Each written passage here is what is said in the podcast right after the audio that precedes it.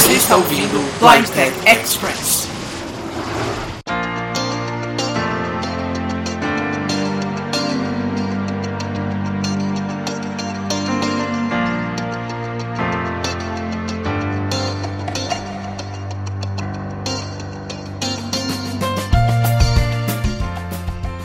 Salve galera, sejam muito bem-vindos a mais um episódio da linha Blind Tech Express. Para você que não sabe o que é isso ou eventualmente esqueceu, né, porque a gente demorou pra caramba para conseguir lançar esse novo episódio, o Blind Tech Express é um espaço onde nós falamos em rápidas pinceladas de todas as novidades do mundo da tecnologia assistiva que aconteceram desde o último período onde abordamos este assunto. Neste caso aqui, nós deveríamos ter gravado o episódio mais ou menos no meio de fevereiro, mas a verdade é que nós estamos gravando no dia 5 de março de 2017. Portanto, temos muitas coisas coisas para falar, a grande, grande maioria delas boa, uma triste, mas a gente já fala sobre isso daqui a pouquinho. Os e-mails que vocês mandaram desde o finalzinho de 2016 até o começo do ano serão abordados em um próximo episódio, porque lembrem-se, o Blind Tech Express é sempre muito rápido. A gente simplesmente quer deixar vocês por dentro de tudo que está acontecendo, sem gastar muito tempo com isso. E sem nenhuma outra delonga, vamos ao que demais aconteceu neste período.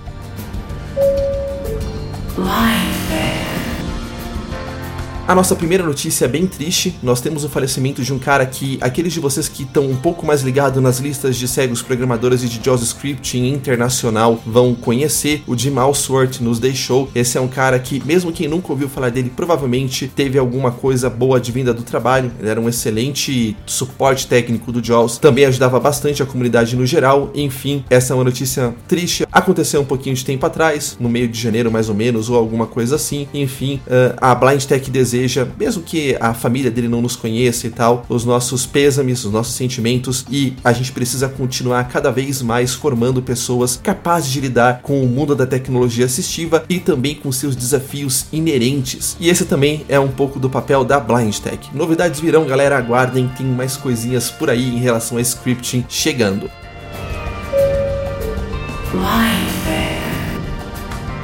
A nossa próxima notícia é uma que haverá de agregar muita gente, inclusive meu grande amigo André Carioca. Sim, porque o Liri, o nosso RSS Reader preferido para iOS, e se você não sabe o que é RSS, dá uma olhadinha aí nos episódios mais para trás, porque a gente falou bastante sobre isso, sofreu uma atualização. Agora, querido André Carioca e demais ouvintes, o Liri não suporta apenas o Feedly, que era o serviço de agregador RSS que nós usávamos e era estupidamente inacessível e chato barato. O Lyre agora também suporta outros serviços mais, vamos dizer assim, palatáveis, como por exemplo o The Old Reader, que é um agregador de RSS tão bom quanto o Feedly, mas muito melhor. Usando o The Old Reader, você pode, por exemplo, ler tanto na web, através da própria interface do The Old Reader, os seus feeds, então se você tiver no Windows ou em qualquer lugar que não com o iOS, você pode acessar o site e você também pode evidentemente usar o Lyre na sua plataforma iOS com toda a praticidade e acessibilidade que você se acostumou. E se você ainda não conhece o Liri, a gente demonstrou tudo que este pequeno programa pode oferecer em um dos episódios aí atrás. Se você quer ler muito mais rápido e com muito mais qualidade, eu aconselho que você dê uma ouvida e instale sem perdas de tempo no seu telefone. Além disso, o Liri também suporta os agregadores Feed HQ, The InnoReader e alguns outros que eu não vou listar aqui, mas se você procurar nas atualizações lá na App Store ou então na Apple Vis, por exemplo, tem links aí para você no post, você vai ter total conhecimento de tudo o que a versão versão 3 do Liri está oferecendo. Não bastasse isso, a restauração de conteúdo dele quando você abre de novo o telefone ou o seu iPad está muito mais eficiente. Também o modo standalone, para quem não sabe o que é isso, é quando o Liri não usa nenhum serviço externo, como Feedly ou como The Old Reader, quando ele usa um próprio serviçozinho dele interno, tá bem mexida para melhor. A gente explicou por que, na nossa opinião, não é uma boa ideia usar a engine standalone dele, né? Principalmente porque se você demorar muito para abrir o software software, você vai perder alguns artigos, é melhor usar o serviço de RSS, mas para quem curte ou precisa ou quer usar, essa também é uma boa novidade. Além disso, tem uma outra engine para fazer parser de texto, a maneira com que o Liri recupera o conteúdo total do site para não te fazer ficar clicando nos links na metade dos artigos mudou bastante e também a maneira com que você busca por novos feeds para subscrever tá bem mais inteligente, eu diria para vocês que melhorou muito, muito, muito. Essa é uma versão gratuita para quem já tinha a versão 2, vale muito a pena. Se você não conhece, eu vou frisar de novo. Ouça a demonstração que a gente fez aqui na Blind Tech, entenda o conceito, instale e seja feliz.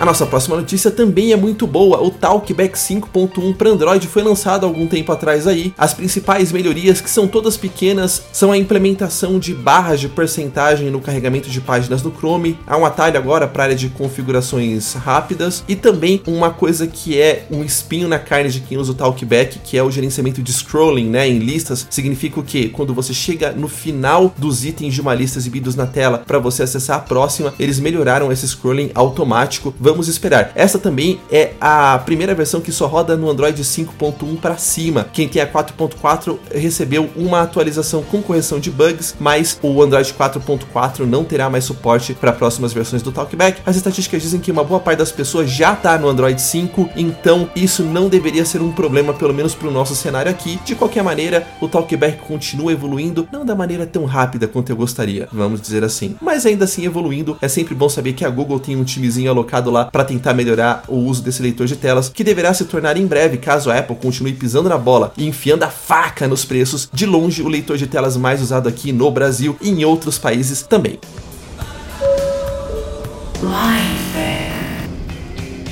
A nossa próxima notícia diz respeito ao Be My Eyes. Quem não sabe o que é isso, este é um software que você instala no seu telefone e faz chamada para voluntários que também têm esses softwarezinhos instalados no telefone. E esses voluntários te respondem coisas que você não consegue enxergar sozinho através da conexão estabelecida com a câmera traseira do seu telefone. Quase como se fosse um Skype, vamos dizer assim, só que só a câmera traseira funciona e ele é altamente orientado a responder dúvidas. A gente já usou isso aqui nos estúdios da Blind Tech algumas vezes, a Atena também já usou usou é muito interessante. Eles dão números expressivos de cegos ajudados e voluntários que também se inscrevem. Enfim, houve uma atualização com algumas melhorias, vale bastante a pena. E também, sem dúvida nenhuma, essa é a melhor notícia que a gente tem nesta frente: a eminente disponibilização de uma versão para Android. Por que essa notícia é boa? Porque o Be My Eyes é muito orientado a idioma. Significa o seguinte: não adianta eu colocar alguém que só saiba falar eslovaco para ajudar uma pessoa que só sabe falar português. Então ele faz o match de idiomas, né? Se você domina o segundo segundo idioma, você pode escolher também ser atendido por pessoas que falam este segundo idioma, mas normalmente a maioria das pessoas vai falar somente o idioma nativo delas. E aqui no Brasil, o número de pessoas que enxergam com Android é muito maior do que o número de pessoas que enxergam com o iOS, o que significa que quando essa versão estiver pronta para Android, o número de voluntários que nós teremos capazes de ajudar os cegos brasileiros que falam português será potencialmente maior. Isso sem contar nos cegos que também têm Android e vão poder usufruir da ajuda que este software software proporciona. Este número de cegos que tem Android no Brasil está aumentando cada vez mais pelas razões que a gente acabou de falar ali atrás. Então, nós desejamos muito que esta versão do Eyes para Android seja lançada o mais rápido possível.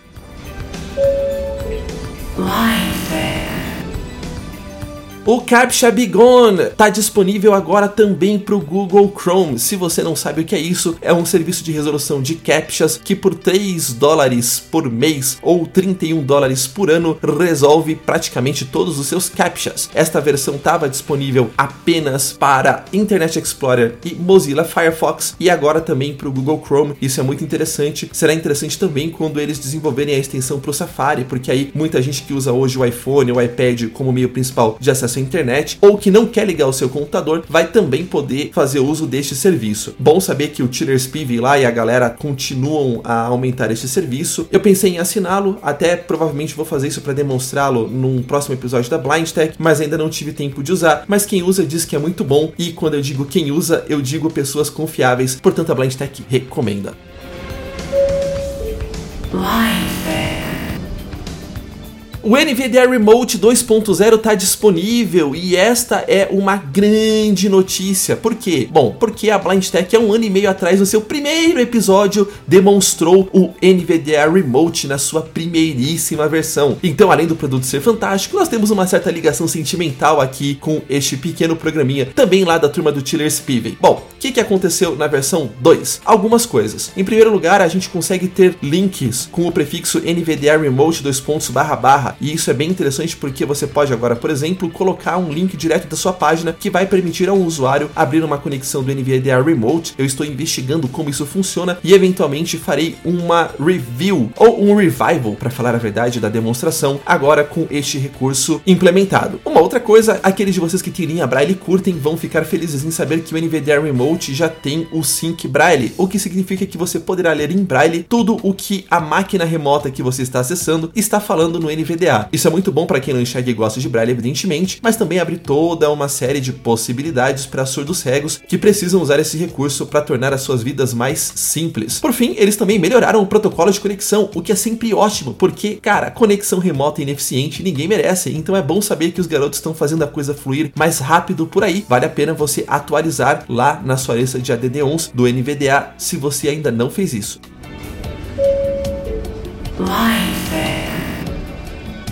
É isso aí, e já que estamos falando de NVDA, a NV Access lançou há um tempinho atrás a versão 2017.1 do nosso leitor de telas preferido. Nesta versão, muitas coisas aconteceram, mas sem dúvida a principal delas é o acesso ao Kindle no Windows de maneira muito, muito consistente. Os garotos trabalharam lá com o pessoal da Amazon e conseguiram tornar um grande e antigo sonho nosso realidade. Para quem não sabe o que é Kindle, vale a pena falar um pouquinho sobre esse assunto. O Kindle começou como um produto físico mesmo, tipo um tablet tablet, mas cuja tela não era brilhosa, não emitia luz, ela era fosca, de maneira a simular muito, segundo quem enxerga e eu conversei, uma escrita em papel. Dessa forma, as pessoas que enxergam compraram os seus Kindles e o mercado de livros eletrônicos estourou porque elas conseguiam ler nesses tipos de dispositivo com praticamente tanto conforto quanto um livro de papel as suas obras preferidas. Por causa disso, a Amazon conseguiu revolucionar o mercado editorial e prosperamente oferece o que nós chamamos agora de serviços Kindle, no qual você pode compraram os livrinhos digitais, evidentemente muito mais baratos do que as suas partes físicas, já que não envolve custo de impressão e de transporte, nada disso. E você também pode acessar um serviço chamado Kindle Unlimited, que por uns 21 reais ou qualquer coisa assim te dá direito a um número praticamente infinito de livros e você pode ler o quanto você quiser. É claro, com a maturação desse mercado, a Amazon pensou: bom, já que eu tenho um formato eletrônico de livros, por que não estender o meu leitor para outros dispositivos? E para nossa alegria, desfrute e deleite, o Kindle para iPhone e iPad é deliciosamente acessível, de maneira que eu e muita gente por aí que não enxerga estamos nos entupindo de livros vindos diretamente da Amazon. Mas para Windows essa acessibilidade não rolava e graças agora ao NVDA 2017.1 e ao trabalho que os garotos fizeram lá com o pessoal da Amazon, isso é uma realidade. Aliás, para quem gosta muito de livro técnico, como é o meu caso, né, não só gosto quanto preciso, isso vai ser muito legal porque, bom, com teclado, setinhas e tal, você pode muito mais facilmente soletrar código, parar, copiar, colar, enfim, o NVDA vai oferecer não somente leitura, como também uma opção de você fazer review ou leitura do texto com setinhas, fazer anotações, entre outros. Vai ser uma navegação, ou já é na verdade, né? Porque o futuro chegou! Muito similar à maneira com que você navega em páginas da internet. Falar sobre o Kindle e outras maneiras de ler livros por aí é uma outra pauta da Blind Tech. A Clarissa me pediu isso faz tempo e eu tô devendo para ela e aguardem porque a gente vai cobrir basicamente todas as possibilidades que nós conhecemos em um futuro bem próximo num episódio para vocês. O NVDA 2017.1 trouxe também outras melhorias muito, muito importantes, principalmente no acesso ao Microsoft Edge, que é o novo browser da Microsoft no Windows 10 agora, e aí coisas básicas, como a navegação, por exemplo, entre botões com a letra B, a leitura de tabelas e também o recurso Find, onde você digita alguma coisa e procura rapidamente por um trecho de página na internet, que todos nós usamos, esses estão todos funcionais no Edge. Uma coisinha que me deixou com a pulga atrás da orelha, os meninos estão falando que devido à nova chegada do Windows Creator, que é, vamos dizer assim, o update anual do Windows 10, uh, eh, o áudio ducking vai sofrer algumas perdas. A documentação não está muito específica não, mas dá a impressão que a Microsoft mexeu em alguma coisa com a qual os leitores de tela ainda não sabem direito como lidar. Vamos esperar, vamos esperar para ver se isso procede e também para ver o que demais vai rolar de bom e de não tão bom assim no Windows Creator, que deve ser disponibilizado em algum lugar aí num futuro uh, ah, relativamente próximo, né? Lembrando que a Microsoft é muito pouco clara sobre a maneira com que essas atualizações estão sendo roladas. Vamos esperar, vamos esperar que só essa questão do áudio ducking fique meio prejudicada, ou então que nem isso aconteça e que o Windows Creator tenha só melhorias. Será? Você acredita? Eu ainda não decidi. Bom, além disso, o NVDA ainda oferece leitura de sections de texto e colunas de texto no Word. E ele também faz o insert del, que é a tecla para fazer reporting de colunas no Excel, diga o nome da planilha e a célula que você está presente. Para quem curte mudanças automáticas de idioma, uma coisa que eu não curto muito, isso também já está disponível no NVDA se você for usar o WordPad. Por fim, para os desenvolvedores, uma coisa muito interessante, quando você dá um caps look ou insert Q para sair do NVDA, vai ter agora uma opção para restartar ao invés de sair e restartar o leitor em modo de debug. E isso pode te tirar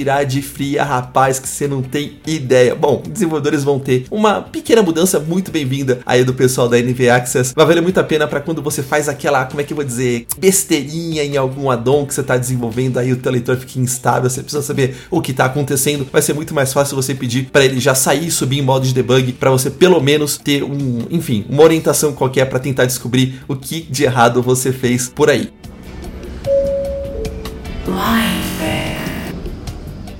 Nossa próxima notícia: a NFB lançou o KNFB Reader, o extremamente popular e caro OCR para iPhones e Androids. Quem diria para a plataforma Windows? E isso abre muitas possibilidades, porque no PC você tem um pouco mais de controle da situação. O pessoal do Blind Bargains falou que foi bastante interessante o reconhecimento e a velocidade. Enfim, se você gosta do KNFB Reader, tem e quer também para PC, lógico, você precisa ter um scanner ou uma câmera que o seu PC consiga usar como fonte de dados, isso é bem interessante. Dizem, dizem, e eu não sei quando você vai ver este podcast, mas por enquanto ainda ele custa para Windows 19 dólares. Bom, para quem paga 99 para iOS, tá bem barato. Então se você é fã, corre lá e compra. Dizem que o preço vai aumentar.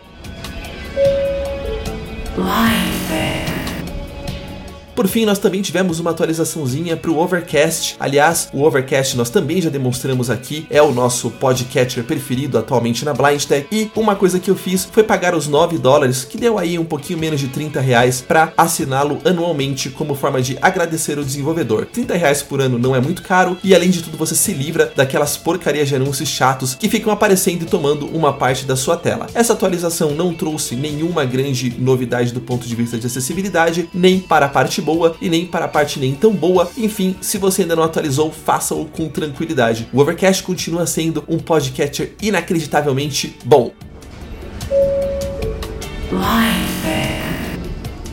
E assim nós terminamos esta edição do Blind Tech Express, trazendo muito boas notícias. Esperamos que vocês tenham curtido e lembramos que vocês podem mandar e-mails para blindtech@blindtech.com.br. Também curtir a nossa página no Facebook em www.facebook.com/oficialblindtech e também nos seguir no Twitter em @oficialblindtech. Se você curtir a página do Facebook ou nos seguir no Twitter, você é automaticamente avisado de coisas dos bastidores do portal e também de novos episódios. Aliás, você pode assinar o podcast podcast da Blind Tech no iTunes ou no podcast preferido da sua plataforma, porque nós já estamos nos principais diretórios de podcasts por aí. Você pode também usar o Liri e assinar o RSS Feed da Blind Tech. Temos artigos escritos que você poderá gostar. E novamente, se você não sabe o que é muito isso, dá uma olhada nos episódios aí para trás, porque a gente já falou bastante sobre o assunto. E por fim, você pode, claro, acessar www.blindtech.com.br, o endereço do nosso portal. Muito obrigado pela companhia, pela audiência e pela paciência, e até a próxima!